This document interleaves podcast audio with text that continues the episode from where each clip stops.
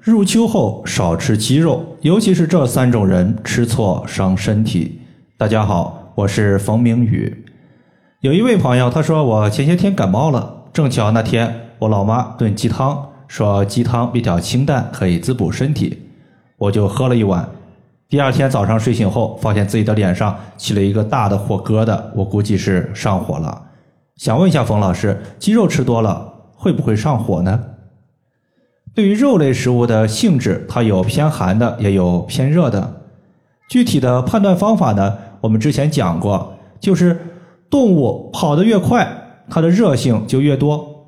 如果动物喜欢趴着不动，寒凉性质的居多。比如说，羊比牛跑得快，羊肉的热性就比牛肉多。因此，在冬季的时候，有一个驱寒温阳的方子。叫做当归生姜羊肉汤，这里用的就是羊肉，而不是牛肉。另外的话，鸡不仅跑得快，这个鸡呀，它还特别的好动，这就导致鸡肉它在一定程度上比羊肉的热性还热。鸡肉也是常见的发物，发物能把体内的一些小问题给发散出来。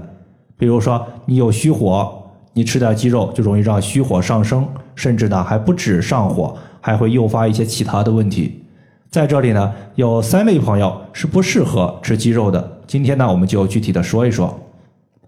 首先，第一个就是小孩子要少吃鸡肉。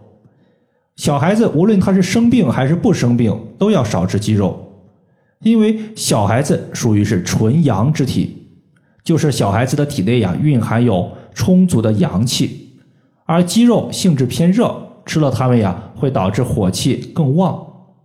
炸鸡小孩子普遍都爱吃，但是辛辣的炸鸡吃多了，小孩子可能就在后期不喜欢吃一些口味比较淡的食物。这种味觉记忆呢，会伴随他们一生，导致他们都喜欢吃一些重口味的。要知道，当天然的食物是甘甜的味道比较淡的时候，这类食物它是有健脾的功效的，而重口味的炸鸡很明显不容易被消化。吃多了会加重脾胃的负担，导致脾胃虚弱。我有一个学员，他的小孩子就非常喜欢吃炸鸡，其他的食物基本上都不怎么吃。有一天晚上，孩子在临睡前吃了炸鸡，结果第二天早上起来之后，孩子说自己的咽喉很痛，嘴巴很干，而且出现了便秘的问题。当时呢，我就看了一下孩子的舌头，发现呀，舌苔很厚。并且还伴随有口臭的问题，很明显积食了。当时呢，我建议他用血糖针在孩子的四缝穴上点刺放血，这个穴位可以消化积食。同时，在睡前针对孩子的中脘穴和天枢穴这两个穴位各贴敷了一个自发热艾灸贴。中脘穴它是脾胃的保健穴位，可以促进消化；天枢穴可以改善肠胃功能，避免积食。同时的话，为了解决咽喉的问题，在睡觉之前给孩子泡脚，边泡脚边用手按揉孩子的一个照海穴三到五分钟。照海穴可以避免咽喉的疼痛，它是在我们足内踝的下方。就这样折腾了不到一个星期，孩子的症状才完全消失。中脘穴它是在肚脐上四寸的位置。第二个就是肝火旺，少吃鸡肉，鸡肉会助长肝火。让身体更热，容易出现各种不舒服，比如说嗓子疼、感冒发热、大便不通、体质偏阴虚、偏湿热，这类患者也要少吃鸡肉。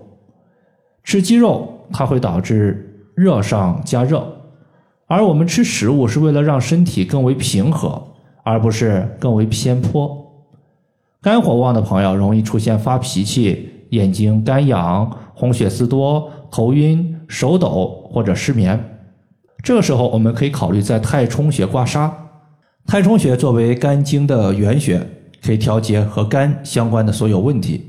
我们用纯铜的刮痧板在太冲穴所在的脚趾缝刮痧，由于刮痧具有清热、排毒、去火的功效，对于口干、口臭、心情烦躁这些患者，刮痧后可以大幅度的减轻这些症状。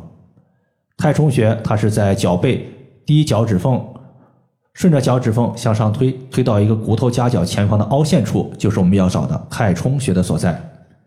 第三点就是感冒的人要少吃鸡肉。鸡肉属于是性质偏热的食物，能够让人产生燥热感。对于感冒来说，有一种感冒叫做风热感冒，本身这种感冒就是外感热入侵而导致体内燥热不安，容易出现高温发烧的情况。这个时候很明显是需要清热解毒。如果你吃了鸡肉，反而会加重风热感冒的一个热症。如果要解决感冒发烧的问题，最简单的方法有两个。第一呢，就是直接在大椎穴艾灸，比如说你用专门艾灸肩膀脖子的镂空肩颈艾灸罐儿。第二个，直接在我们的手肘窝涂抹蓝色艾草精油，然后用刮痧板刮痧我们的手肘窝的曲池穴，这个穴位有清热退烧的作用。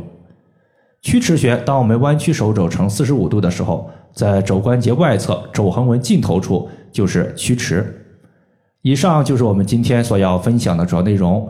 如果大家还有所不明白的，可以关注我的公众账号“冯明宇艾灸”，姓冯的冯，名字的名，下雨的雨。